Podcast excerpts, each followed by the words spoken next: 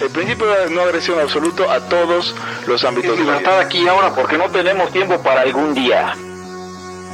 Existen seres extraterrestres que controlan cada cosa que hacemos. Los papás de Ayn Rand. Si es que eso tiene algún sentido, ¿no? Venlos por ahí a las pobres personas eh, eh, quitados de toda eh, posibilidad de progreso. Están impregnadas de orina, pero nada más hueles las rosas. Si hubieran tenido la bomba atómica también, güey. El morbo lo hace a uno empezarle a escarbar a, a otras cosas. Y a otras personas. Es como el, el pene ese que sale. Ajá, o sea, yo ya estaba descubriendo en un pinche charco sangre. No me diga que su vida no mejoró. No manches, no. Le dijiste cosas muy íntimas de tu vida en un laya y, y decidí ser feliz de otra manera. Pero no quiero, de verdad. Se los gustaría ser objetivista y eso es imposible. Eric, en Twitter estoy como ¿Cómo estoy? Eric Araujo Martínez, Pepe Torra, Hugo González, Laya, libertad aquí y ahora. Los serpientes sí tienen chilaquil. Bienvenidos a una edición más de Libertad aquí y ahora, el podcast capitalista, eh, que en esta ocasión no está Hugo. Y bueno, eh, yo soy Pepe Torra, me pueden encontrar en arroba Pepe Torra, pueden encontrar el podcast en arroba Laya Podcast en Twitter, en Facebook como facebook.com diagonal Laya Podcast y conmigo está Eric Araujo, primer libertario de México. Arroba Eric Araujo M en Twitter. Es correcto, también pueden encontrar a Eric eh, como Eric Araujo Martínez en Facebook, ¿va? Eh, hoy no está Hugo, porque está haciendo bricolaje. Está pintando su casa.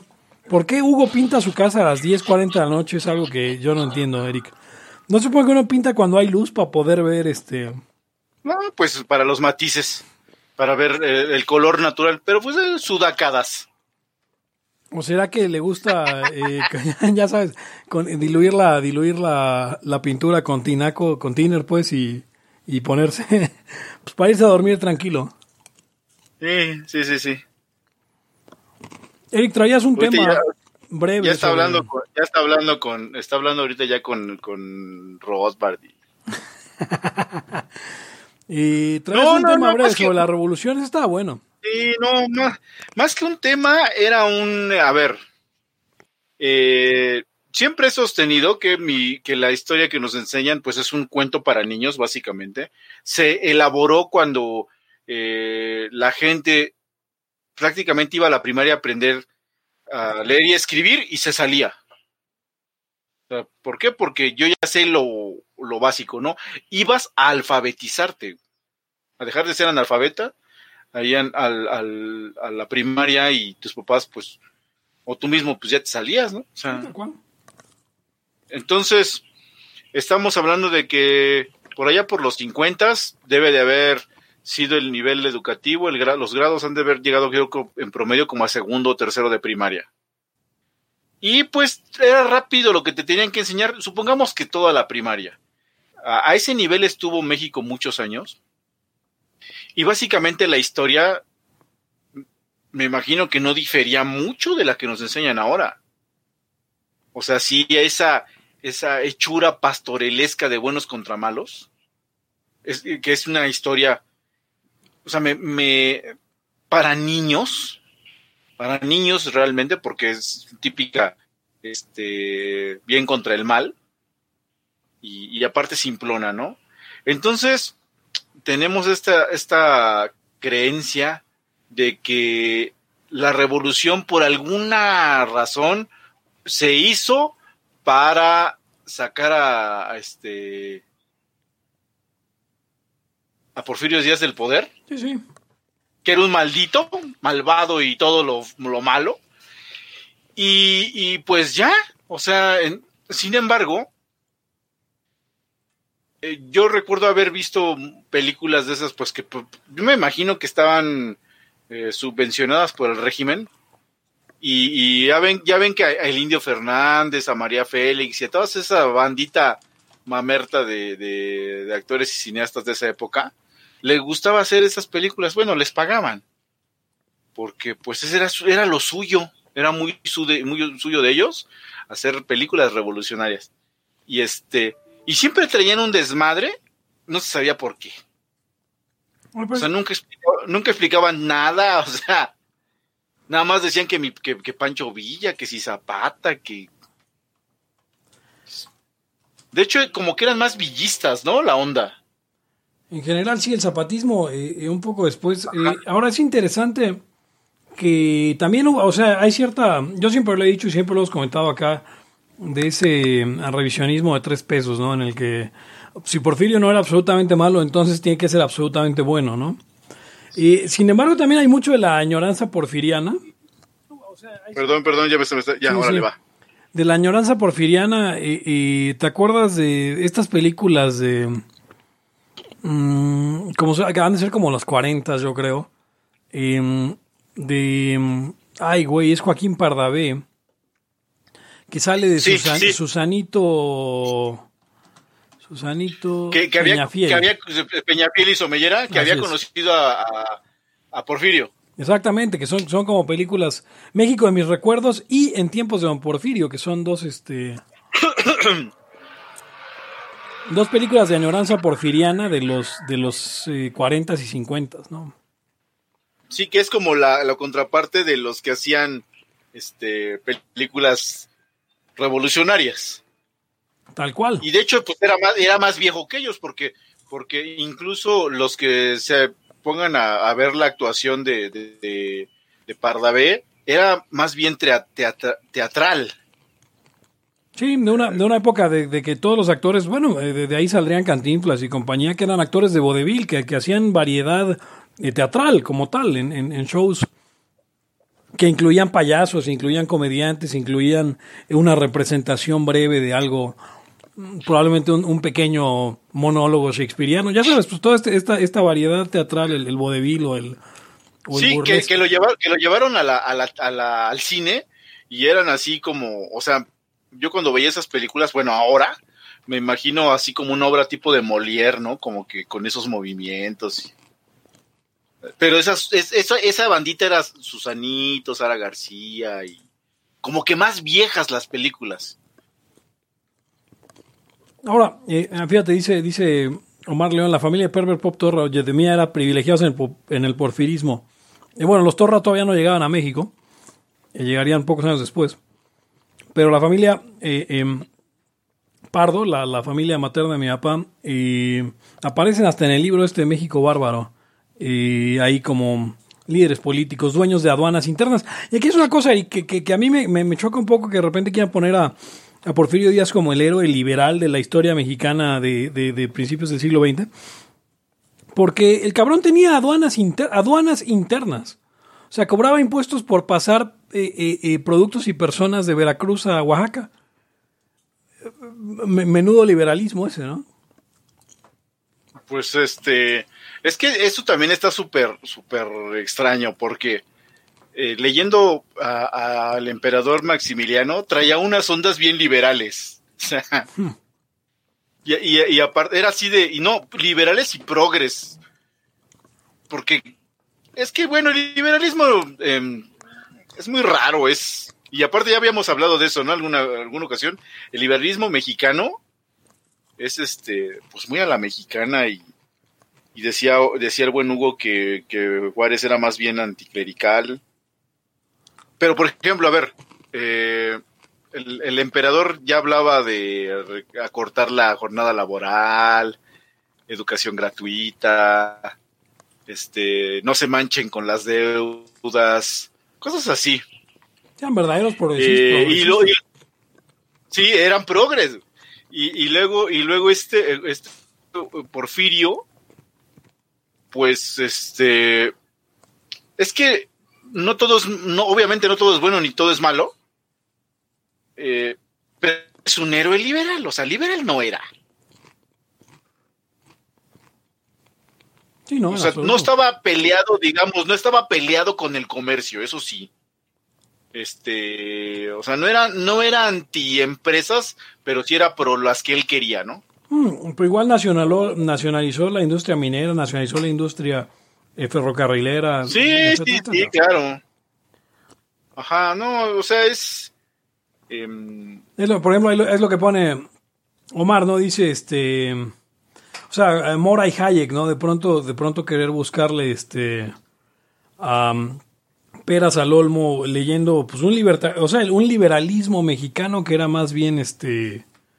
ah, pues eh, un pragmatismo am, del momento, ¿no? O sea, esos güeyes hacían lo que sabían en ese momento que era lo mejor que se podía hacer. No es que fueran de una escuela u otra. No, yo me doy cuenta cuando, cuando a raíz de, los, de la este, eh, Universidad de la Pontificia, que llegaban los conservadores, la abrían. Llegaban los liberales, la cerraban. Los conservadores la volvían a abrir. Este, Maximiliano creo que la cerró. Y el que creo la cerró definitivamente, no sé si es Porfirio o, o Juárez, pero, o sea, era como que todo, es que más bien era conservadores y, y, y- y lo, y los otros, ¿no? Está, bueno, pero el chiste es que, bueno, liberal no era, no es, no hay que, no hay que ver en él un, héroe liberal, pero eh, también es cierto que mucho del, del atraso de México se explica, obviamente, por su historia. Y les decía yo a, mi, a algunos alumnos que, digamos, en el siglo XIX Estados Unidos acumuló mucho capital y aquí traían un desmadre. O sea, nada era procapitalismo, pero para nada. Em, la revolución que fue la guerra civil mexicana desmadró un chingo de fuerzas productivas, incluso, bueno, incluido gente, que pues es un factor productivo también, pues, todos los muertos. Pero vu- vuelvo a mi punto del principio. Parece ser como que la revolución fue eh, exprofeso para derrocar a, a Porfirio y como que ese era su objetivo. Pero Porfirio se fue creo que en marzo, voy a buscar cuándo se fue, en 2011, ¿eh? O sea, 2011, 2011, hace, hace 10 años. este 2011, 1911, ay, güey. Este, pónganme eso ahí como, como meme. Dice aquí que el 25 de mayo de 1911, Porfirio Díaz se va a Francia. Ah, fíjate, 25 de mayo. O sea, no pasaron Eh, seis este- meses. Seis meses exactamente después. No, de porque es 20 de, 20 de noviembre, ¿no? No, el 25 de mayo son seis meses, un poco menos de seis meses. Y ya, güey, ya se había alargado. Sí, sí, sí. Ah, no, siete meses, perdón. Y después, No, Porfirio Pero- tenía pero- 80 años de edad. Eso también es algo que. Ah, Como que todavía te quieren vender a que era el gran general. Obviamente fue el gran general, fue un militar de Destacado. importancia y destacado en México. Que de hecho, si usted ve alguna calle que se llame Porfirio Díaz, se llama general Porfirio Díaz, no este, no presidente Porfirio, Díaz. No, ajá. Pero creo que más allá de eso, eh, eh, pues ya era un anciano. Ya él había hablado, o sea, ya había pasado la, la, la entrevista a Díaz Krillman en la que él habla de que ya México está listo para la, la democracia. O sea, Eh, ya pasaba aceite a esas edades, es Porfirio. y, y lo que era era un conflicto también entre sus dos este, terratenientes importantes, ¿no? Entre eh, Manuel González y entre... eh, eh, ay, hombre. Manuel González y eh, Fra- eh, Yves Limantur, y- Yves Limantur. ¿Cómo se llamaba? Ajá. que, que los José Ives Limantur, que los dos querían ser el, el sucesor de don Porfirio, Bernardo Reyes también este, en la en la carrera y obviamente un joven, un joven, este, ay, Francisco de Madero, ¿no? Que, que por ahí también no es como que, oh, el hombre que quería liberarnos de la dictadura porfiriana, sino era un líder local que quería ganar cierta importancia en, en- en- su estado de Coahuila, ¿no? Quería ser él el, el, este, digamos, el, el líder político en Coahuila más que cualquier otra cosa. Que en ese caso particular, pues sí serían Villa y Zapata. Villa, que era un revoltoso y un criminal y un asesino, eh, serían como el gran héroe, el gran héroe eh, de, la, de la revolución. Eh, Y ves como la onda era muy villista, ¿no? La, la de allá del cine mexicano, porque como tú bien dices de Zapata, como que no. Eh, cobró como importancia ya mucho después, ¿no? A ver, o sea, porque Bueno, la- o sea, a, los ojos modernos. Porque Viva Zapata Sí, del- con, con Elia Kazan, que es, es la primer película de Zapata, es una película americana. eh, em, o sea, no, no es, eh, o sea, Marlon Brando y, y esta gente. Y, ajá. y- y ya habían películas, Vámonos con Pancho Villa, es una película de años mucho, Vámonos con, con Pancho Villa, es una película del 36, eh, de 1936, ya hay una película mexicana que se llama Vámonos con Pancho Villa, pero la primera película de Zapata es ya en el 50 y cacho, 52, eh, y es una película gringa. Sí, de hecho de Villa yo recuerdo haber visto una donde Villa es Raúl Chato Padilla. No, Debe ser 70, ¿no? Sí, creo que sí, por ahí. O sea, todavía seguían haciendo es- esas cosas. Sí, sí, sí. Ante- y, eso, y esto todo es antes de que se destruyera el cine mexicano, o sea, antes de que le pusieran a la, a la hermana de, de, de, de López Portillo, y la, la, bueno, a cargo del Instituto Mexicano de Cinematografía.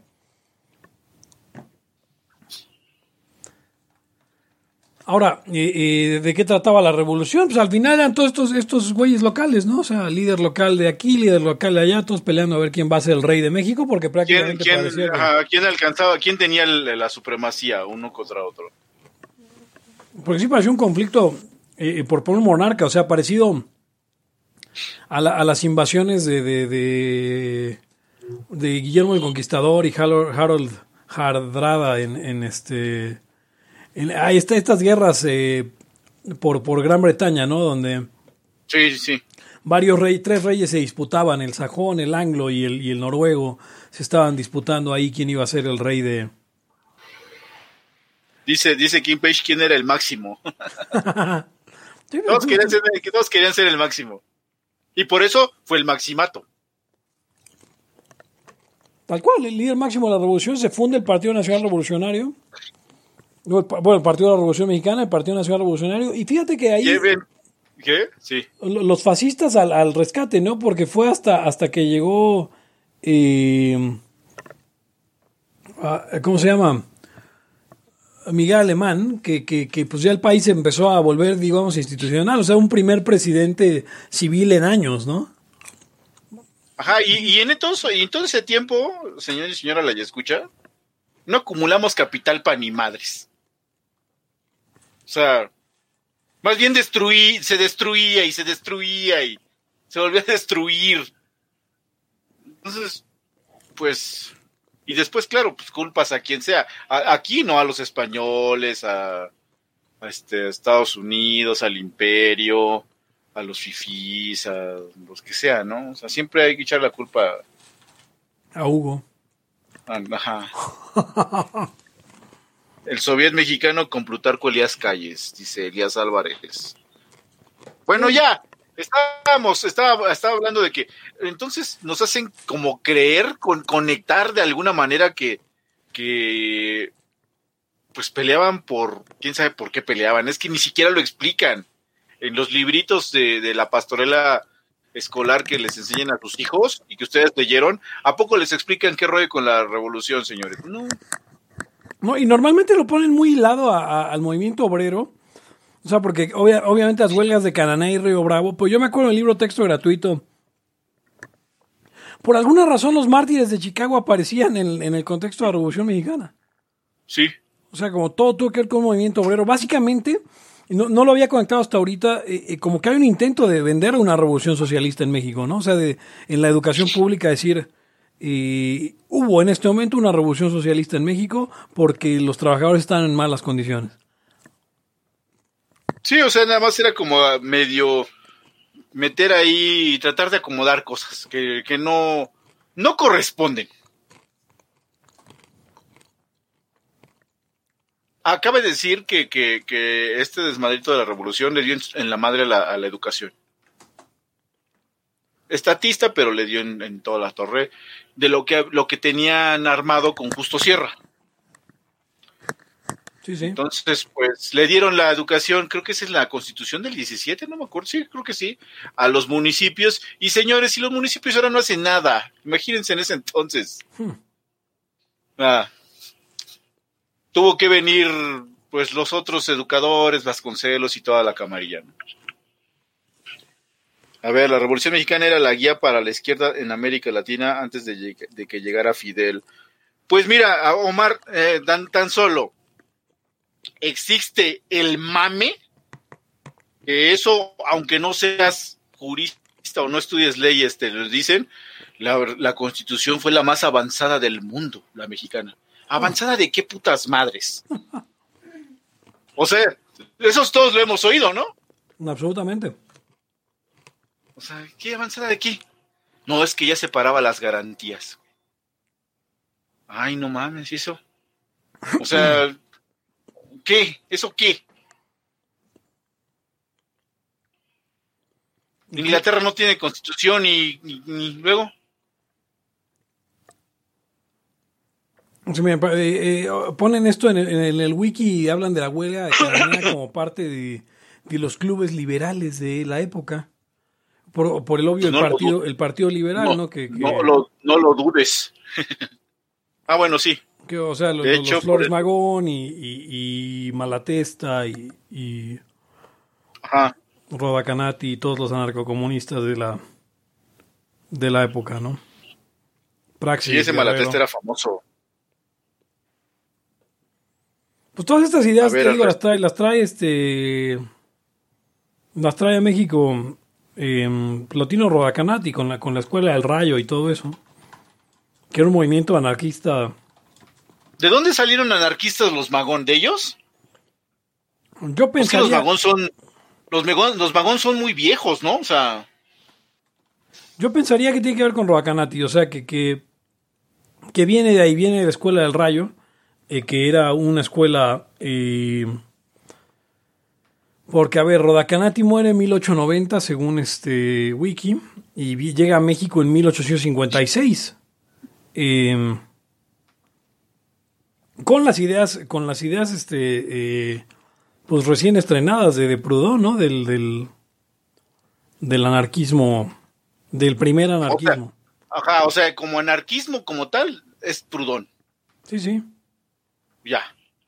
Ah, hay otros antecedentes y cosas así, pero pues no se puede hablar de un anarquismo, anarquismo hasta pues, a, después, a partir de Prudón. Todo Rodacanati funda en México, funda en México la Escuela del Rayo en, en Chalco y eh, funda la Sociedad de Socorros Mutuos, que era como una organización eh, como una suerte comuna. Pues. Y, y ahí empieza a influenciar un montón de gente. O sea, él, él es como, pues de estos, eh, eh, por decirlo de alguna forma, socialistas libertarios, si quieres. Eh, Sí, sí, son socialistas libertarios, en efecto. o anarquistas de izquierda. Como le... Y hay, hay quien, al menos aquí en Wiki que estoy viéndolo, como que lo ligan a los mormones, no entiendo... No entiendo él siendo ruso de, de dónde va a salir mormón, pero... Digo, siendo griego, perdón. No, no tiene, no tiene como mucho sentido porque la, iglesia de Jesucristo de los Santos de los últimos días se había fundado eh, eh, 30 años antes. O sea, no, no, no me hace sentido que hubiera mormones en México.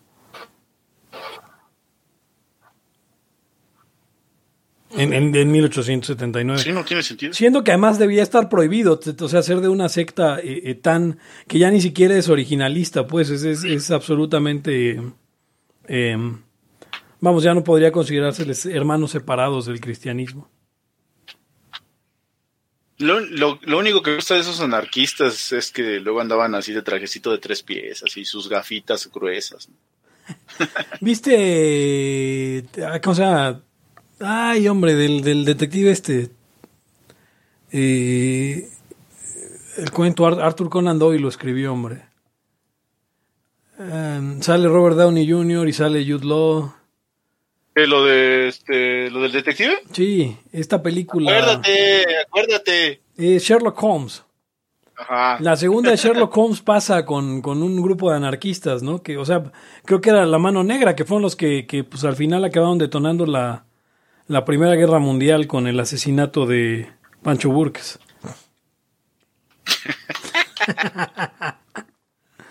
Del archiduque. em,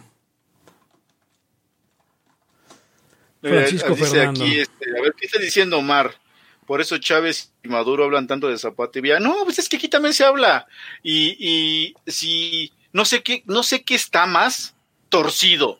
Si la conquista, si la o, o la revolución. Creo que la independencia no está, no, sí está torcida también. O sea, básicamente Iturbide no figura y, ¿no? Está, está cabrón porque, in- insisto, en cuanto a la educación pública, como, como evitan la- hablar de la colonia, La colonia no existe. o sea, o sea, en mi cabeza, o sea, cuando, cuando niño, te estoy hablando de cuando iba en, antes de, sí, en primero de primaria o segundo de primaria, yo en algún momento pensé que la independencia la había luchado Miguel Hidalgo contra eh, Hernán Cortés. Así. Es que, pare- es que lo que pasa es que no, no te dicen que pasaron tres siglos, güey.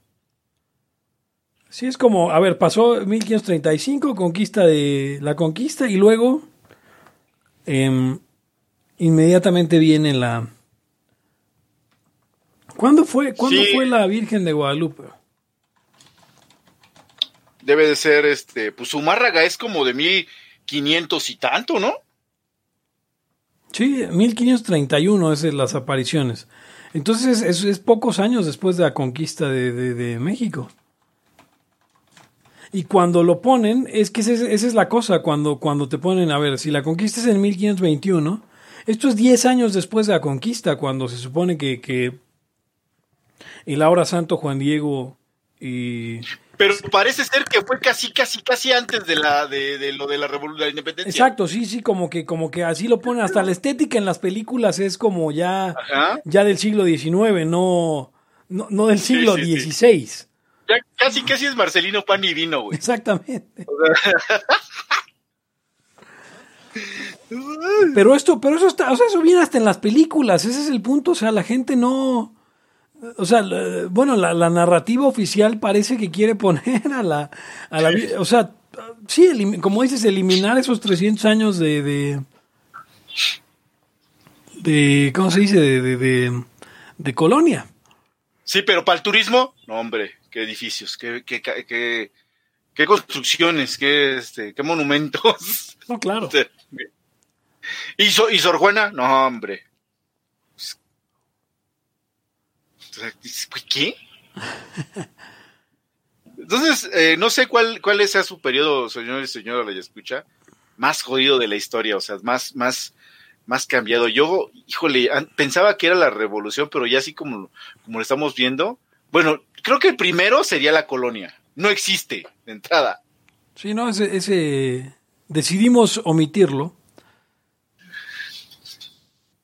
Dice Kim Page, es que de la colonia la independencia es puro relleno, que las reformas borbónicas, que la expansión al norte, los highlights siempre son bélicos, y eso es muy cierto, no hay guerra en la colonia, o sea, son 300 años de paz, casi, ¿no?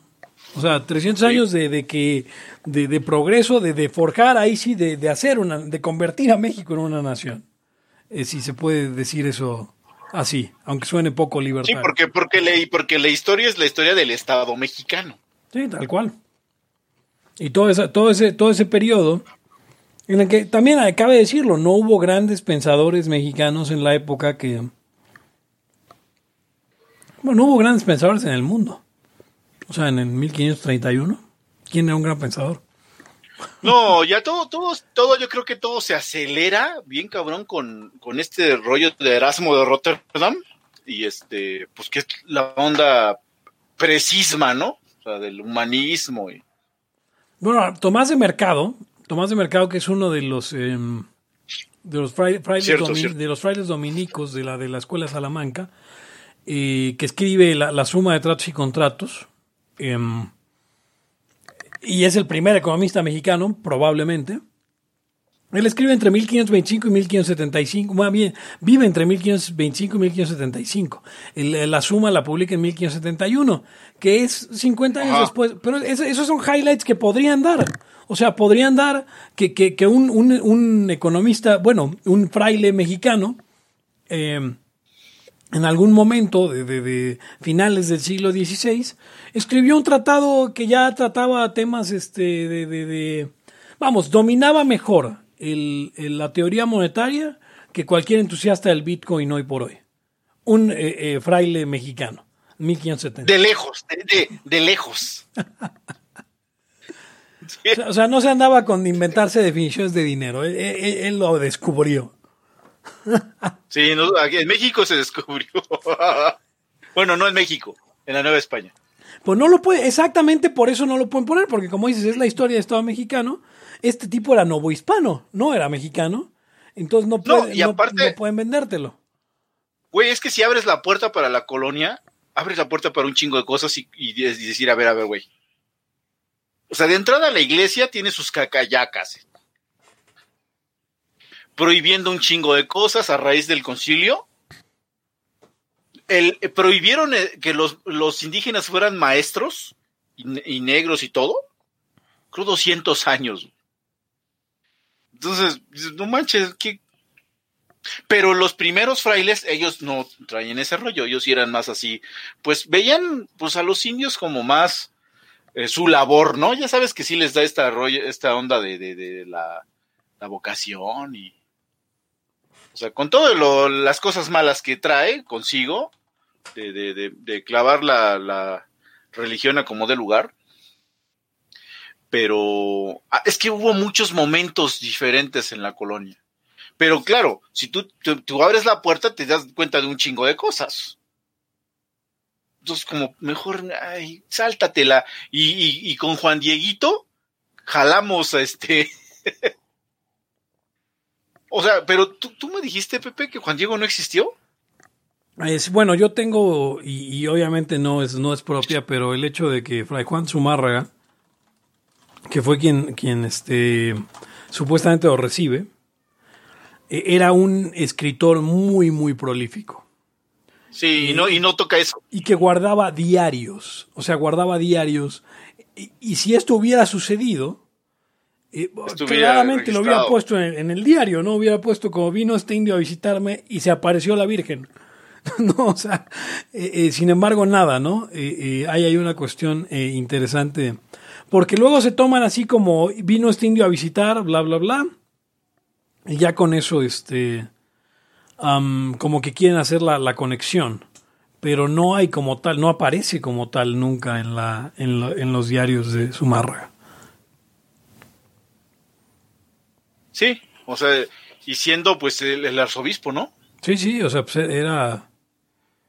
Y, además estando encargado del inicio de la, de la construcción de la basílica, ¿no? O sea, como que al final, pues es como, es como la, como el Sagrado Corazón, Eric. Hay estos, estas teorías de que el Sagrado Corazón aparece eh, igual durante los años de la, de la conquista de América, como un intento de hacer el, el sincretismo con las, ya sabes, las extracciones de corazón rituales que hacían muchas de las tribus mesoamericanas.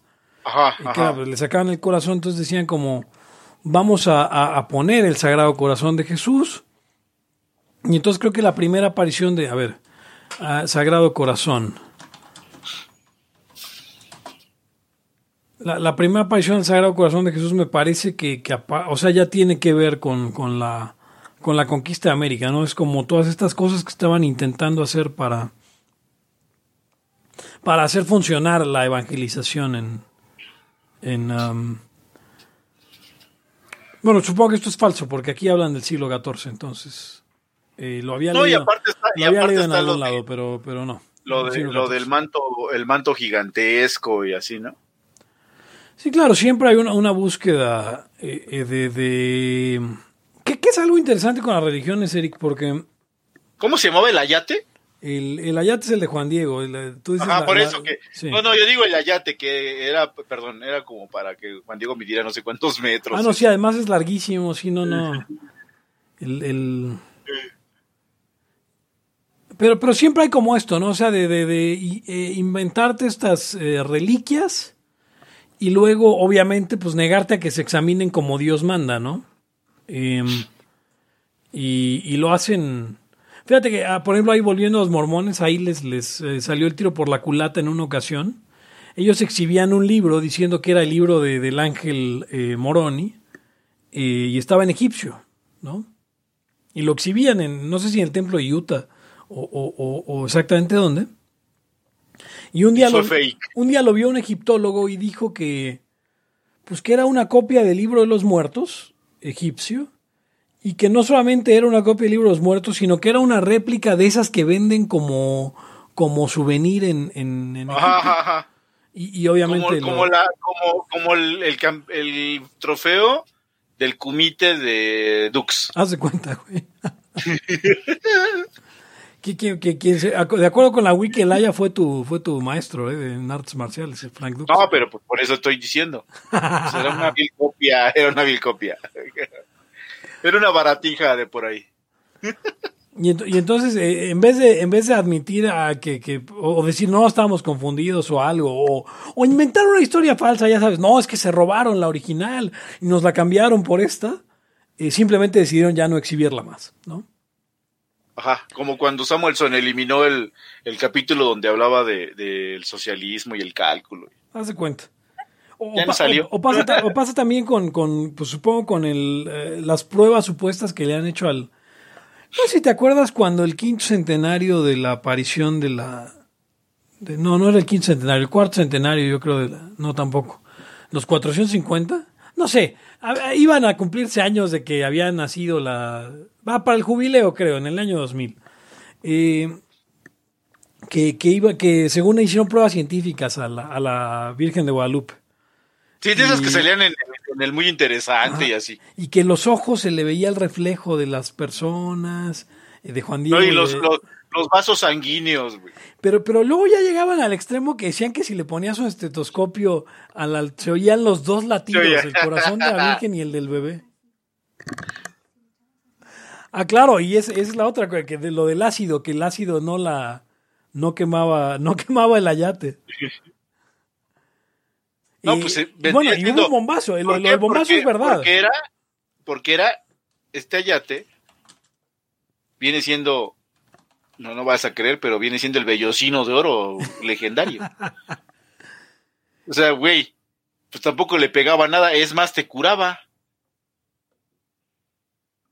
O la égida, pareciera la, la égida, la de Zeus. el reflejo de los presentes. Reflejo de los presentes. Esto sin ánimo de ofender a usted que es católico y es guadalupano, ¿eh? Yo creo, O sea- yo creo que es, yo creo que lo importante de, de la religión es, es de la, es, es la fe, ¿no? O sea, usted, si usted cree en su religión, más allá de que los íconos sean milagrosos o no, usted, usted lo está haciendo bien. Porque, porque pues, de eso se trata, de, de fe, no de. Si se tratara de pruebas y evidencia, no serían religiones, serían ciencias. Sí, que eso es, que eso es lo de, que eso es lo que plantean en la película de Constantine. Hay una, hay una este escena con Keanu Reeves y esta mujer, ¿cómo se llama? La que la hacía de Gabriel. Este, ay Dios, le encanta a Hugo, este. Sí, mm, sí, sí. Tilda Bueno, Swinton, ella. Tilda Swinton. Sí, Tilda Swinton, que le dice, es que tú no tienes fe y algo así. Y le dice, no, sí, sí, sí tengo, sí creo. Le dice, no, güey, esa no es fe, tú los has visto, güey. Sí. O sea, tú tienes las pruebas. Eso ya no es fe.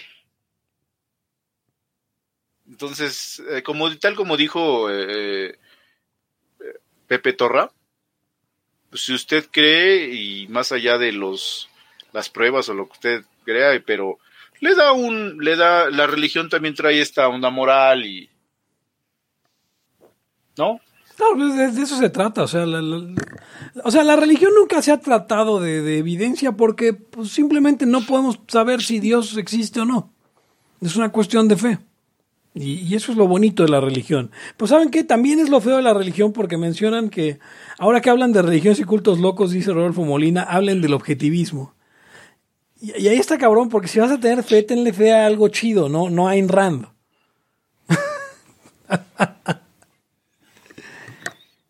Este, aparte, acuérdense que para, para Laia, ser objetivista es imposible. Sí, objet- aunque, Hugo es el más objetivista de los tres layos. Yo creo que a Hugo es el único que le importa a Rand de los tres layos. ¿Sí? Ajá, es el que más, eh, más le importa. Sí, sí, o sea, como- A mí la verdad nunca me ha importado y este eh, luego más bien tengo rollo con sus seguidores porque luego dicen cada cosa. la realidad es que yo creo que Hugo, Hugo muy dentro de sí se siente, se siente John Galt, güey. O, o o dice, o hay veces, fíjate, no, igual y no Galt porque él sabe quién es, quién este es, es el hijo y obviamente pues, no, no hay parentesco. Entonces, este, lo que yo creo que, que Hugo, a Hugo le pasa es que de repente se, se levanta y, y ese día es, "Ay, chinga, soy objetivista, o sea, güey, como que se sorprende él mismo. Así de, de- de- de- así como, ajá, o sea, dice, güey, esto es objetivismo y, y- y como que él, pues se, pi- se pilla siendo objetivista, ¿no? Aparte recuerda que le dio una, una onda de, de, pues muy, muy, este, rebelión de Atlas, de esta onda del trabajo y así, Sí, ¿no? Y, de los valores. además, como es sudaca, yo creo más bien se identifica con eh, Danconia, con Francisco Danconia, que era de un país sudamericano que no dicen el nombre. Entonces yo creo que, yo creo que Hugo, Hugo además es ingeniero como John Galt. No, sí hay, hay una conexión medio extraña, Eric.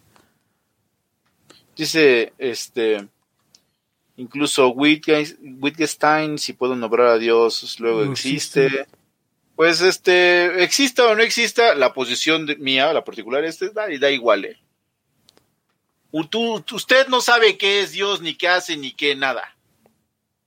Sí, exacto. Aunque existiera. Ese, ese es exactamente mi punto. El punto que yo creo que era Blas Pascal el que lo planteó por primera vez así es como, pues, eh, así como para los, eh, como para los, los eh, chicagoitas el dinero es neutral. a mi posición es la misma, ¿no? La, la deidad es neutral. O sea, no sé, eh, yo, mi posición es, es este, la de, la de Armand en la eh, entrevista con el vampiro, no sé nada del señor. Si existe, no existe, si creo, si no creo, si tengo fe o no tengo fe, es la misma cosa.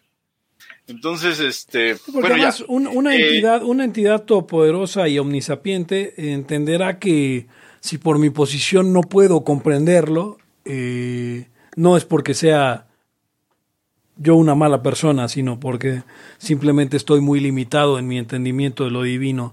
Porque, como bien dice Mises, la lógica humana no alcanza a, a- a- a aplicar para esas cosas extraterrestres como tal. Y no, tene- y, y no tenemos más herramienta que esa. No, pero, pero dice Kim Page agnosticismo, dice mi posición no es agnóstica, este Dave. Yo, yo, yo soy creyente, yo creo, en- o sea, simplemente creo que la existencia de, de- de- de la deidad o deidades es neutral al- a, la humanidad. A ver, Kim Page, yo, me- miren, mira, Kim. Si estuviera Dios a mi lado, ahora mismo, te diría lo te diría, no sé nada de él. O sea, es que, eh, Yo le daría un abrazo. lo- dice, dice, dice Pepe, es, por ejemplo, si, si es eterno, de entrada ya está fuera de tu entendimiento. Ya no se puede entender, punto, ya, bye. Exista o no exista, haga cosas o no haga. Porque luego, ustedes, bueno, los que dicen, es que, es que si quiere, esa gente es la que de repente, bueno, digo, bueno, esa es su fe, ¿no? Es que Dios está viéndote y quiere que hagas. No, no, no, Dios no quiere. Si es todopoderoso, no hay querer. Ese es- eso es para los que tenemos que buscar medios para, o sea, puta la praxiología. O sea, no, no- nosotros tenemos que buscar los medios para nuestros fines, no un, no un ser todopoderoso y eterno. Mira, dice, dice No, Pascal, no. fíjate, dice Pascal, y justo abrí la página y afortunadamente cayó en lo que quería, quería compartirles. Dice Pascal en, en, en los pensamientos, en la parte sobre la sumisión y empleo de la razón, dice, si todo se somete a la razón, nuestra religión no tendría nada de misterioso ni de sobrenatural. Si se choca con los principios de la razón, nuestra religión es absurda y ridícula. ¿Ven? O sea, no es, no, no va junto con pegado, no es una cuestión de entendimiento. Más adelante dice, la fe dice en verdad lo que los sentimientos no dicen, lo que los sentidos no dicen, pero no lo contrario. Está por encima, no en contra, ¿no? Que una cuestión que Rand, fíjate, Rand para ser una mujer tan habladora había leído muy poco, ¿eh? Rand me parece sumamente inculta, debátanme. Y yo, yo, yo, yo no le. Dicen que spoileamos la rebelión de Atlas, que nadie sabe quién es John Galt. Según yo, desde el mero principio exp- explica, ¿no? Eh, Yo, yo no sé quién es John Galt, pero sí conozco a su hijo. eso sí. No, pues ahí estuvimos en la reunión. Yo estaba. Eh, O era el nieto, o era el nieto, no era el hijo, ¿verdad? No era el hijo de John Galt, sí. El hijo de, sí, era el hijo. El hijo de John Galt, el hijo de John Galt. Y la neta, así como ese hijo, hubo- fue un güey bien pinche feo. Sí, sí, sí. Jodido, jodido el cabrón.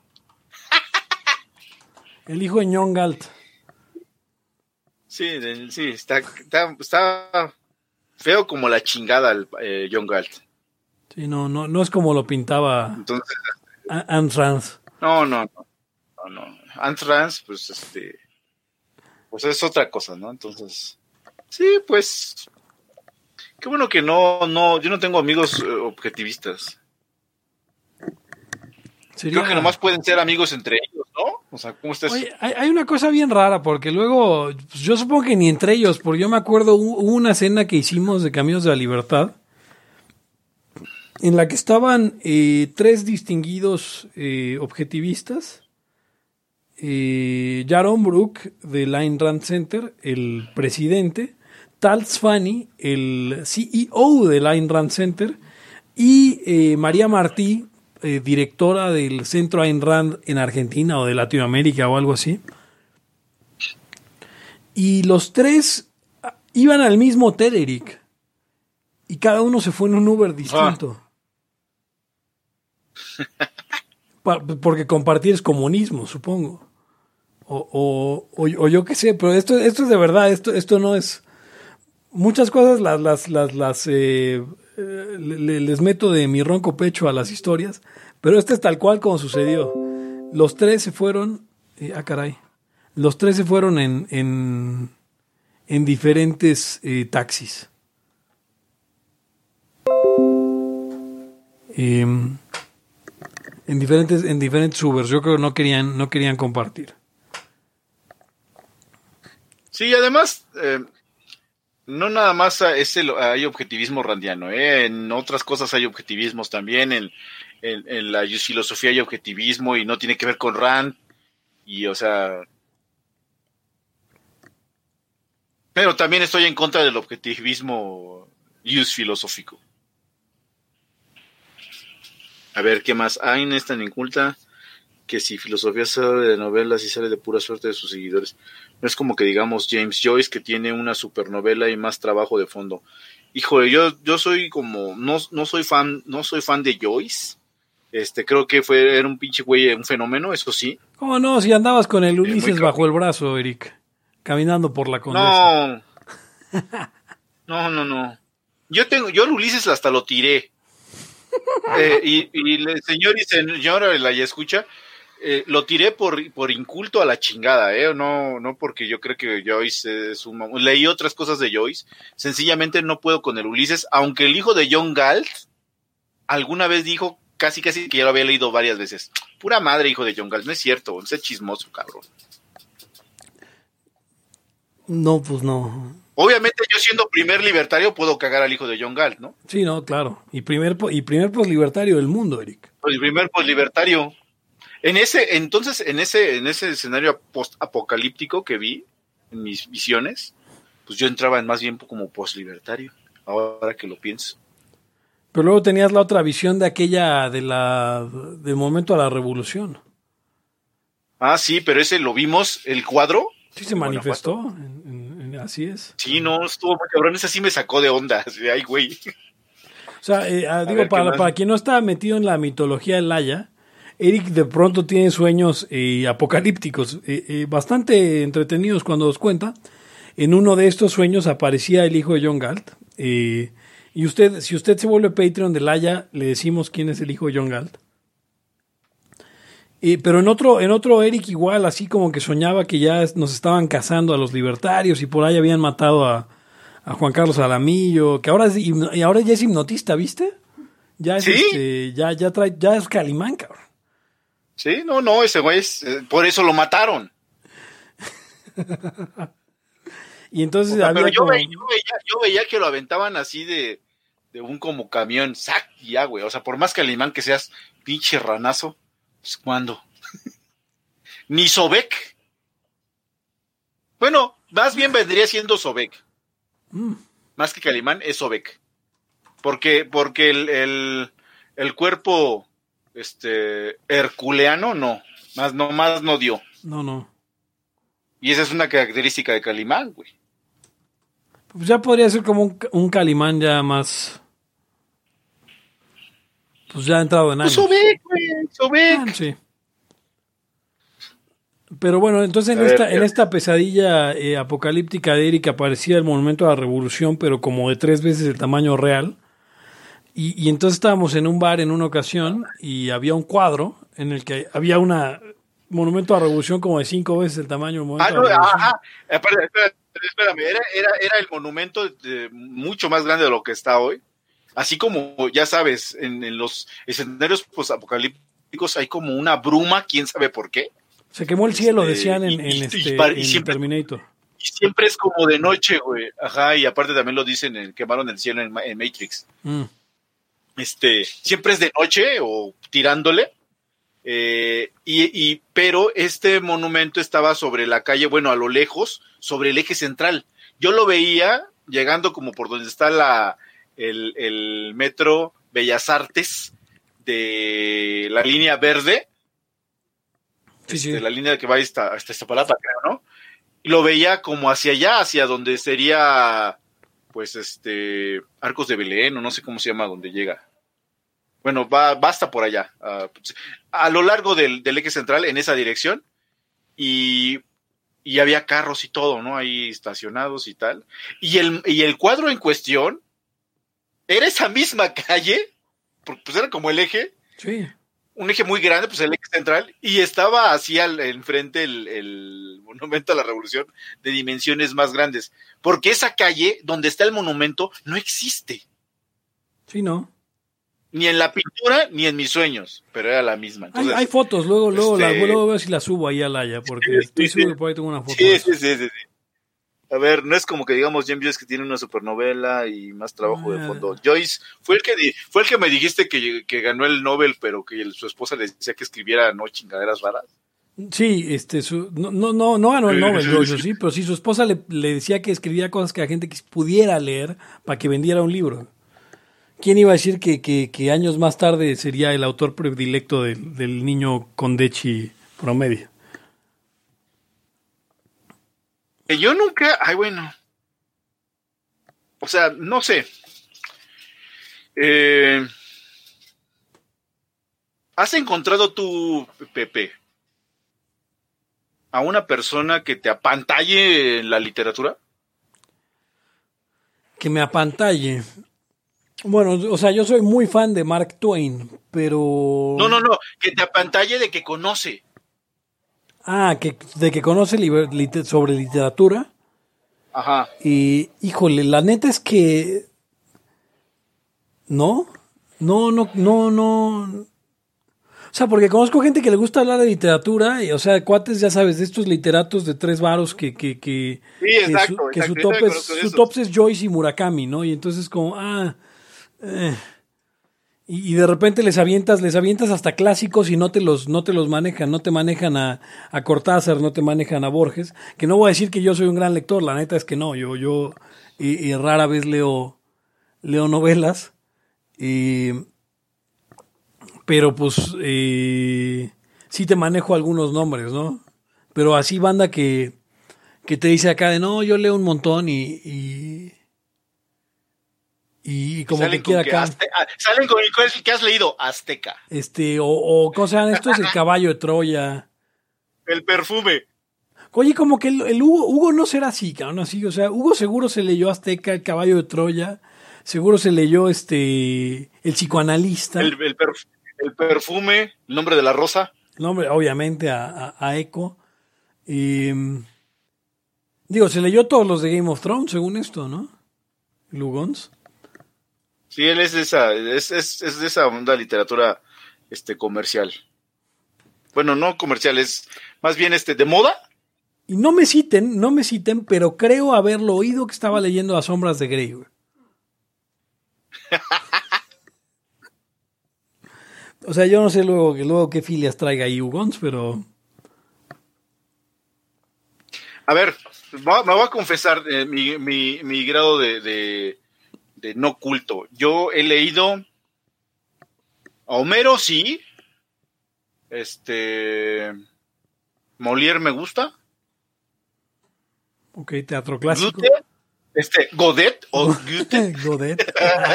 Godet, este, em, Shakespeare. Y tampoco tanto, ¿eh? O sea, pues, le, lo- confieso que nun- nada más leí unas hojas, no poquitas, pero no todas las del, las del Quijote, la neta, ¿no? Este, a Joyce sí le, sí leí, por ejemplo, el retrato del artista adolescente y eso no, no pude leer lo de Ulises ni a madres. Este, Ah, Fíjate que a mí de repente. eh, Ay, güey, se me fue el avión. De repente me llama la atención leer este El Quijote, güey. Sobre todo después de que vino este güey Graf, ¿te acuerdas de la. de sí, la- claro, sí, sí, sí, hablaba del pedo monetario ahí de, del Quijote. y, Ah, cabrón. Y por cierto, les recomiendo su libro, el libro que sacó este güey que se llama De Reyes a Lobos, y que son seis ensayos diferentes sobre la influencia liberal en, el, en, en Cervantes, no solo en el Quijote. De hecho, ese, ese libro también me da un chingo de ganas de leer La Numancia. Pero luego digo, ¿en qué momento voy a tener tiempo de leer esos libros de Cervantes cuando tengo todo esta... O sea, tengo todavía filas, filas de libros que, que he comprado y que no... Y que pues no sé para cuándo. No, ni se puede. Ah, este, yo estaba confundiendo a, yo, por lo del premio Nobel, más bien a, a Mann, a Thomas Mann sí lo he leído. Este, ¿quién más? ¿Puedes, puedes- puedes tuitear eso, Omar? ¿Eso que pusiste? Pone, creo haberlo oído, entre paréntesis, a Ugons, que estaba leyendo a 50 sombras de Grey. Declaró el internacional Pepe Torra pidiendo que no lo citen. No, Thomas Mann. Este, de, de griegos he leído bastante. Creo que eso es lo que más he leído. Este, de, de, de tragedias, este, todo ese rollo. O sea, tengo eh, bastante, bueno, me siento más cómodo hablando de dioses griegos y todo eso. Eso sí, sí le, sí le he atorado. Este, Virgilio, eh, ¿qué más? Bueno, y un montón de cosas. Leí, pues libritos así. Yo recuerdo haber leído la de, la de E.T. 2, el libro. Eso, es luego, a ver, cuando, cuando leo, cuando leo esas cosas de, de chavo, de chavo me pasaba que de repente veía una portada chida en el Sanborns así, y, y compraba ese libro, ¿no? Entonces sí, pues me, me aventé eh, una que se llama Cell, que es de celulares, de Stephen King, que decía que los celulares, en- imagínate, esto es de antes del smartphone, y decía que los celulares nos iban a volver zombies. Y ya, ya, qué adelantada de pensamiento el Stephen King. O de repente estas novelitas de detectives, que había un, de esas sí leí y, y bastantes. Pues ¿sabes? leía mucho más cuando andaba en camión todo el tiempo. Claro. Porque pues tenía, o sea, pues andabas ahí con el, con el libro a todos lados. Ah, Moby Dick, todas esas también. Y Julio Verne, eso seguro. De Moby Dick leí una tradu- traducción tan mala que cuando cazan a la primera ballena, que el güey se baja a recolectar el esperma, que para, Ah. para los que no saben, el esperma de ballena no es el semen de No está, en el, no está en el Chile, no está en el. Chile. Acá decía, que, acá decía que el güey se había metido a los testículos, pero el esperma de ballena está en el cráneo. Entonces eh, yo creo que la traducción sí. estaba. Porque era de estas traducciones del metro, ¿no? Ni siquiera una. O sea, ni siquiera completa, era como la versión resumida del, de Moby Dick. Y, Dice Rodolfo, yo no pude leer Ulises, ya somos dos. No, pues no, yo. Y, y- bueno, lean Ulises Criollo, de, del, del fascista mexicano José Vasconcelos, que es su, su autobiografía. Ahora, la- eh, este, pues, Pepe, bueno, generalmente los libertarios ya de, de- de esta, de esta ondita, eh, digamos hasta el círculo, primer círculo segundo, creo que son ba- bastante lectores. Leen cosas que se encuentran o de su trabajo académico o lo que sea. Entonces, sí estamos leyendo, pero no digamos que estamos leyendo literatura, ni Balzac, ni nada de eso. Sí, ¿no? No tenemos tiempo. Y suena, suena bien mamador, pero no es eso. pues es simplemente que tienes un chingo de cosas que leer, que tienes que leer, ¿no? O sea, Ajá, exacto. entonces no, no te da tiempo de, de alzar el, el- el que quieres leer. Que, por ejemplo, dentro de todo esto me ha aventado las, los tres primeros libros de, de The Witcher. que ahora que es videojuego y es una serie de televisión ahora con, bueno, no de televisión, de Netflix con este tipo que hace al Superman. Este, El Cavill, Cavill, Cavill, ¿no? Ah, Iba a decir Christopher Reeve, imagínate. Eh, eh, Henry Cavill. Eh, está bueno, esa- esas- eso sí lo recomiendo, me gustaron. Eh, los del, los del Le, Witcher. le- le llegué a leer de Rand también, fíjate. Ay, ¿de- ¿Qué? ¿Perdón, cuál? Llegué a leer, de, llegué a leer de, de Rand. Este, la rebelión no la acabé, la verdad me dio hueva. No, yo sí me la acabé, pero me tardé un año. No, eso es que no, güey, no. Ah, pero por ejemplo, sí leí libros anarquistas así, ya ni me acuerdo cuáles. De esos anarquistas este libertarios. Eso me tocó en la universidad, pero eso me tocó como parte de las clases.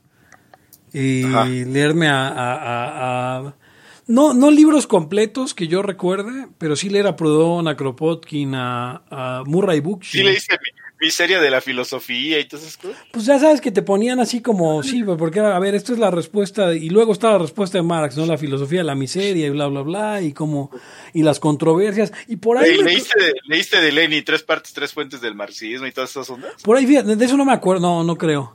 Pero, pero por ahí me crucé en esas, en esas lecturas de, de, de, de Proudhon, que ya andaba yo jugándole a libertario, y me crucé por ahí con, con una controversia entre él y Bastiat.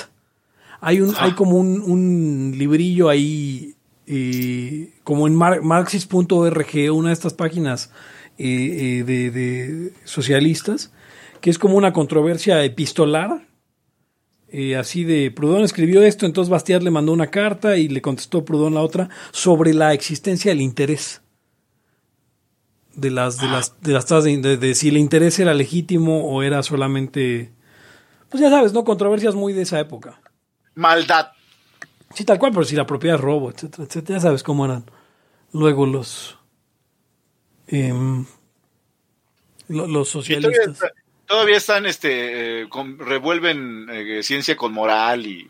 Yo, creo, yo creo que por eso el episodio que intentamos hacer sobre literatura estaba bien chafa. Porque, porque pues la neta es que, Pues claro. aunque, aunque leemos, ni, sa- salvo Hugo que sí le da así a la literatura, ya sabes, el, el- el- el código da Vinci, las sombras de Grey, eh, Crepúsculo, Harry Potter. La rebelión de Atlas, dice Omar, está de hueva las primeras 500 páginas. Luego se pone un poquito más interesante, pero es una literatura espectacular. Coincido, Omar, y mira, y tan coincido que yo leí mucho de héroes, o sea, me leí lo de lo de Percival y, claro, Homero y todo eso. Entonces, pues eran le- lecturas que se me hacían bien chidas y entonces ya, güey, eso de... ay, se me hacía muy culero la, la rebelión de Atlas. Sí, no, yo creo que, yo creo que ya cuando te estás acostumbrado no, a lo aburrido que es la rebelión de Atlas se acaba. no, es ese cap- es insufrible el capítulo de This is John Galt speaking. Este es, esto, les habla John Galt, o como se haya traducido. Ajá, sí, sí, no manches, ese es el peor. No mames, y, era, y es repetido y repetir las mismas pinches ideas. Y es como, güey, ya entendí que el socialismo está, ya entendí que compartir es comunismo, ya vamos al siguiente capítulo, Ayn Rand, por favor. Creo, la neta, que lo leí a la mitad y me salté hasta el siguiente. O sea, me metí como a Wiki a ver de qué iba, si había un resumen. Leí un resumen y luego me, me, me seguí con el capítulo que sigue. Así que Y de, y, de, y, y de derecho pues he leído un buen, desde Kelsen y todo, que luego son unas lecturas bien pesadas y... Pero pues como ese ya son lo, lo de que tenemos que leer. Entonces claro. ya no, no cuenta como literatura, es más bien pues entre ciencia y filosofía y pues eso ahí, ahí podemos ya inventar títulos, pero pues, ni al caso. Sí, no. Sí, igual de, igual de, de, de- de mis temas de, economía y de. Y, y- fíjate, también leí muchos libros, Eric, sobre, sobre mística, ya sabes, ¿no? O sea, de, toda esta onda de nos conectamos a la Ah, sí, sí, abundancia sí. del universo. Yo, yo me leí ¿Cuál- cuál- te, te perdí, Eric. Yo me, yo me, le- yo me le- no, no, no estoy aquí. Yo me leí un montón de libros de, de pues de ese corte, de la teosofía más bien de, de Krishnamurti, de Yidu y de, y de este, del otro de Gopala. Entonces, pero, no, pero cabrón, ¿eh? Ah, también me leí el Tao del Jet Kundo. Es bueno, Bruce Lee. Sí, Sí, sí, sí. Bruce Lee, quien era Ese filósofo, sí lo por leí. cierto. Em, de, de- yo creo que Sí, la, también exactamente era filósofo. de la Universidad de Los Ángeles, ¿dónde? a ver, voy a ver dónde estudió Bruce Lee. Nomás para... O sea, porque Bruce Lee está... Creo que esto probaría que Bruce Lee está más preparado que, que Alex Bardal. Porque estudió en la UVM. ¿Dónde estudió filosofía este? Ah, filosofía... La segunda O sea, mayor influencia, ejemplo, fíjate, este- dice aquí, dice en Wiki, eh, la segunda Sí. influencia mayor de filósofo fue el filósofo indio Jiddu Krishnamurti. ¿De Bruce Lee? De Bruce Lee dice aquí. ¿Mm? Claro, yo por eso empecé a leer a, a Ah, mira. porque yo leí el Tao del Jet Kundo cuando estaba chavo. Entonces ahí empecé a, y sí me gustó, güey. O sea, sí, sí dije, güey, sí tiene razón en dos, tres cosas psicológicas, porque eso también he leído algún, algo. Y me he aventado, de, ¿te has aventado de superación personal, Pepe? En número, así como cuántos. Eh, hijo, yo que de chavo nos hacían leer, o sea, de, de- de Juan Salvador Gaviota, el Caballero de la Armadura Oxidada, de todas esas madres, sí, varios, eh, y todos, todos están de hueva, güey. Uno, pero por, de, de mutuo propio, Y bueno, empecé a leer The, The Subtle Act of Not Giving a Fuck. Creo que en español le pusieron el, el sutil acto de no, este, de que no te importe una chingada o algo así. ah, Un carajo. Y lo empecé a leer y en la primera página dije, este libro, se este libro básicamente lo que me está diciendo es relájate, güey, no hay pedo. Y eso es exactamente lo que no quería leer. me y me- ajá. Y este y, y- y leí por, co- por consejo de Hugo y de Cota, que ya ves que luego ellos se intercambian sus libros de superación. Sí, sí, sí. De superación personal para millonarios. Este, me leí los primeros cinco capítulos de eh, 12 consejos, los primeros cinco consejos de 12 consejos para la vida de Peter, de Jordan Sí, Peterson. Y, y el 4, la neta, eh, les sorprenderá. Den clic para enterarse. No, eh, el cuarto estuvo, o sea, me gustó tanto el capítulo que hice unos ajustes en mi vida con respecto a eso. Pero ya luego les cuento. Si quieren, les cuento para, para el Patreon. El caballero está culerísimo y la gente que lo leyó lo defiende como si fuera el poderoso. de. Eh, yo leí de, me, me leí creo que el de sí leí el de el de Kiyosaki el primero. Padre rico. Sí, sí, sí, ese sí le leí, leí, leí uno de Trump, El arte de la Este, negociación. varios de finanzas de, de tipo Buffett y así. De esos sí leí bastantes. Y, y de, de superación creo que leí de esos de los clásicos creo que ninguno. Es que mi, papá compraba un chingo ahora que lo pienso, güey. O sea, no los leía, pero los compraba. Los que sí, sí también era mi papá. Entonces, este, a ver, ¿qué leí? Como que algún... Leí el algún- el de Salvador Gaviota también, ya sabes. Sí. Me lo pusieron a leer, el de, el de Juventud en Éxtasis. Que ya lo hemos discutido a detalle a Carlos Cuauhtémoc Sánchez en... Ajá, y, La- pero me, me- me hicieron leer a mí el libro, creo, de los amigos o cómo influir en la gente. Ya no me acuerdo de esos.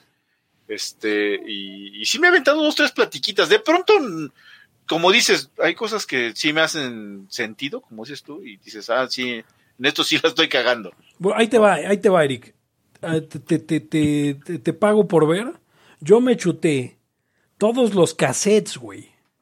Los cassettes de... Me parece que es el arte de la negociación con Alex Day. Ajá, Que son como 10 horas de... de pura negociación. Así de, de aprender a, a negociar. Negociación, Alex Day. O algo así se llama, ¿no? Creo que no es el- la magia de la negociación de Alex Day. Mi papá compró los cassettes y me los chuté con él eh, en los trayectos en el carro. Y interesante, aprendí a hacer ventas, güey.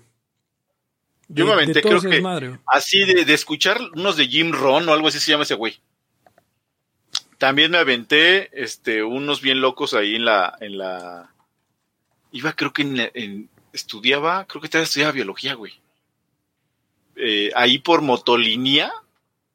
Sí, porque fui a comprar unas pipetas y tal madre porque había roto yo en el laboratorio y enfrente había unos este pues traía dinero y quería gastar y me compré unos libros, unos libros, unos cassettes subliminales. Ah, huevo, mi mamá tenía para dejar de fumar, güey. Y para bajar de peso. yo ni me acuerdo para qué era el mío, pero eran así unas rolitas y supuestamente se oyen como unos murmullos así. Sí, era, era como música new, new, new Age, pero con ahí como con grabaciones. murmullos, como, ajá, ajá, sí. Ahora me gustaría tenerlos para ver si sí te, porque ya con unas herramientas de software, a ver qué estaba detrás de esa madre. Pura mamada, güey. No, no.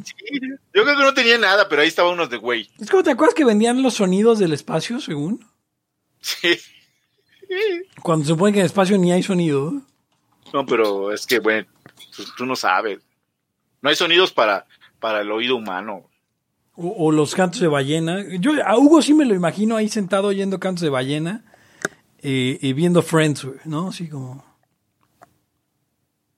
Eric estudió biología antes de economía para copiarle a Hayek. Pues salió igual, pero no tenían para hablar español refinado.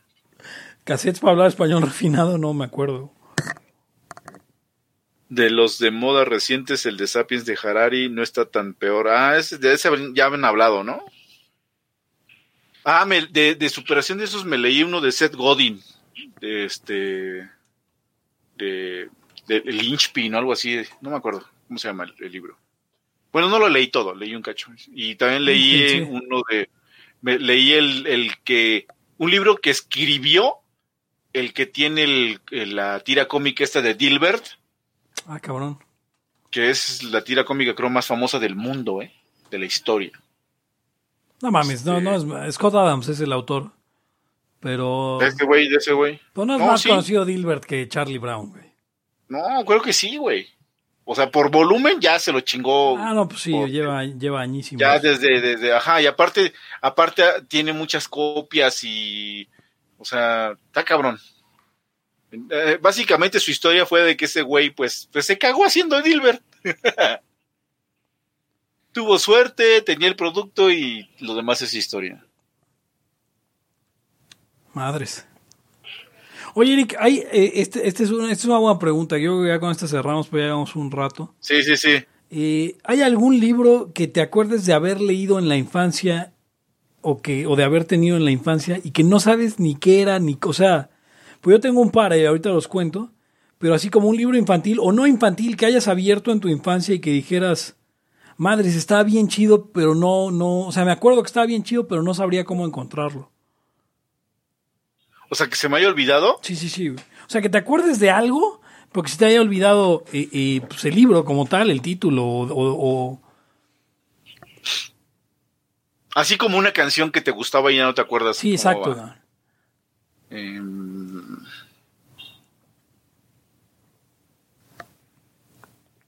Deja cuento el mío en lo que piensas, a campo. ver, sí, yo sí, sí, sí, sí, sí.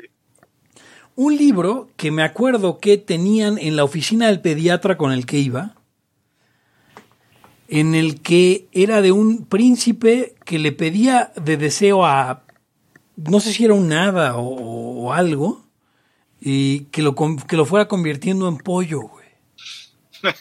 Entonces le hacía las patas y le hacía las alas y todo, y al final pues, el príncipe se volvía pollo. Pero eso era el primer cuento. El segundo cuento era de un güey que no sé cómo se transportaba a una tienda, pero a una, a una tierra misteriosa y desconocida, ¿no? que pero me acuerdo que los dibujos estaban bien psicodélicos, güey, y, y toda, o sea, le he buscado por todos lados y con esa descripción pues no das con nada. güey. A mí me pasó, sí, esos dos. Ajá. Ah, bueno, hay, hay, hay- hay uno más, güey. Pues estoy seguro Sí. que era español, era una edición española de cuentos de ciencia ficción. eh, en el que había unos güeyes que un cangrejo gigante se los comía. Me acuerdo así de la imagen del cangrejo y nada más. Pero sí. A ver, yo, a mí me pasó eso. No, en libros no me acuerdo, no creo. Pero, pero sí en películas, cabrón. Tengo un, hay una película de ciencia ficción. Que este, y me ha pasado en canciones como en unas cinco. Una película de, ci- de ciencia ficción donde recuerdo la escena de que son un grupo de, pues güeyes así, también así como con traje medio futurista que, que suben por un elevador y, y- y veo que creo que se abre el elevador y salen ellos Este, era, me acuerdo de un hombre y una mujer. Y de pronto del mismo creo elevador sale una chingadera que era como una especie de, de pues de máquina asesina con un chingo de armas y cosas así medio locas, aspas, cuchillos y todo lo que mata. Y pues como que se les deja ir y estos güeyes lo empiezan a balasear, a balasear, a balasear con todas las armas que tienen porque también matan a, a- cabronamente. Y lo destruyen, o sea, lo inmovilizan, lo ya deja de funcionar. Y este, y no sé qué puta película es esa escena. No sé, no sé, y yo la he buscado. La he buscado así de ciencia ficción, ciencia ficción, ciencia ficción, ciencia ficción. Sí, no, está, No, está- a, mí, ya. a mí me pasó con una película que luego sí la encontré y ahorita no me acuerdo, pero mm, eh, me acuerdo de una escena en la que un güey va a un baile de máscaras y le pone una máscara de rana que, que le va apretando el cuello cada vez más. Ajá.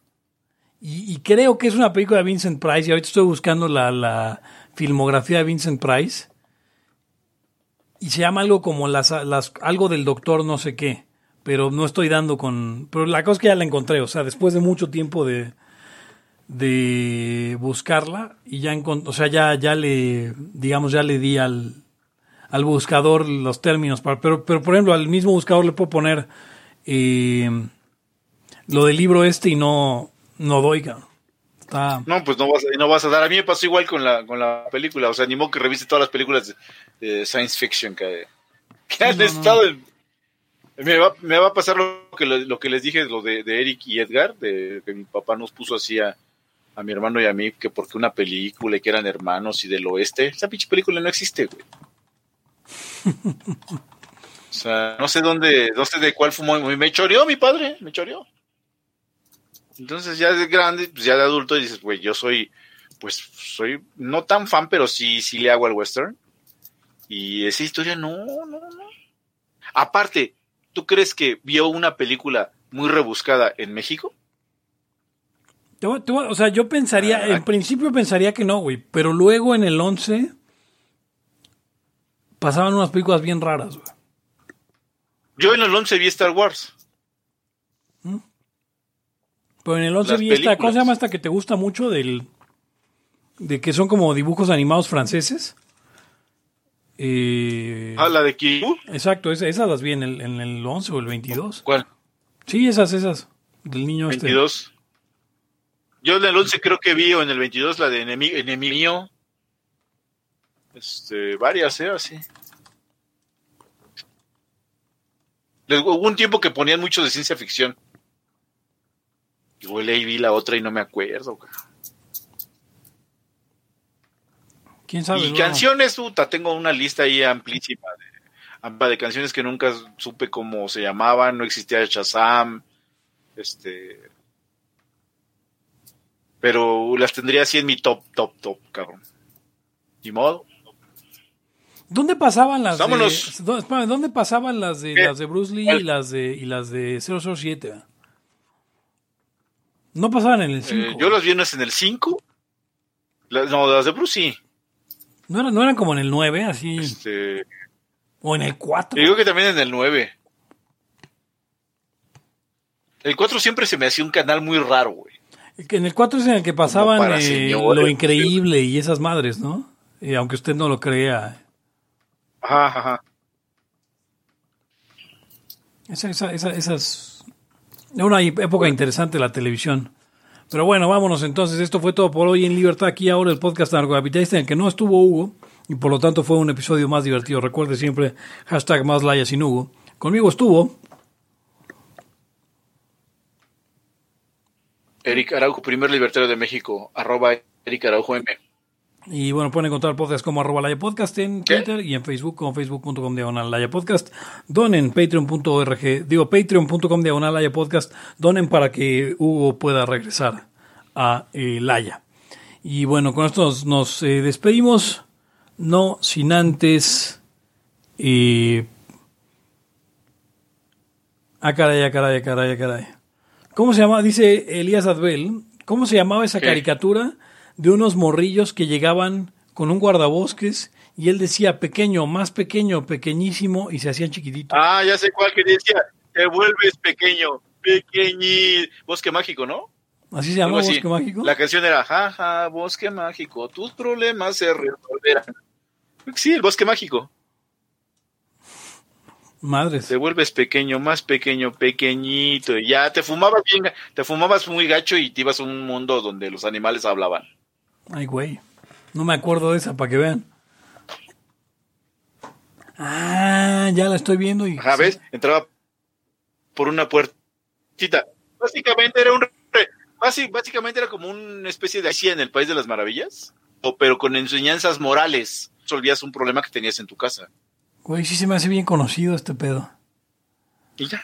Pero bueno, Ah, por cierto, hay una, hay una caricatura que me daba miedo que se llama La, Bu- la Burbuja Azul, la burbuja azul. donde salían unos demonios, este, una niña que era inválida, pero cuando, cuando soñaba, iba- estaba en varios lugares teniendo como aventuras y los demonios la querían pepenar, una cosa horrible. No mames, Eric. ¿qué- ¿Te acuerdas que te dije de la... de- Entonces, la, esta, esa única caricatura que me ha dado.